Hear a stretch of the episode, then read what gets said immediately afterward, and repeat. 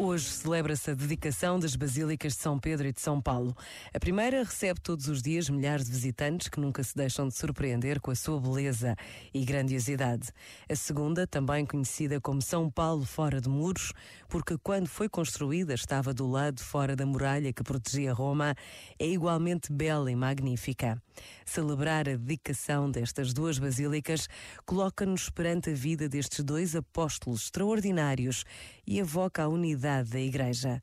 Para conhecermos a razão de uma data, de uma celebração, por vezes basta a pausa de um minuto. Pensa nisto e boa noite. Este momento está disponível em podcast no site e na app.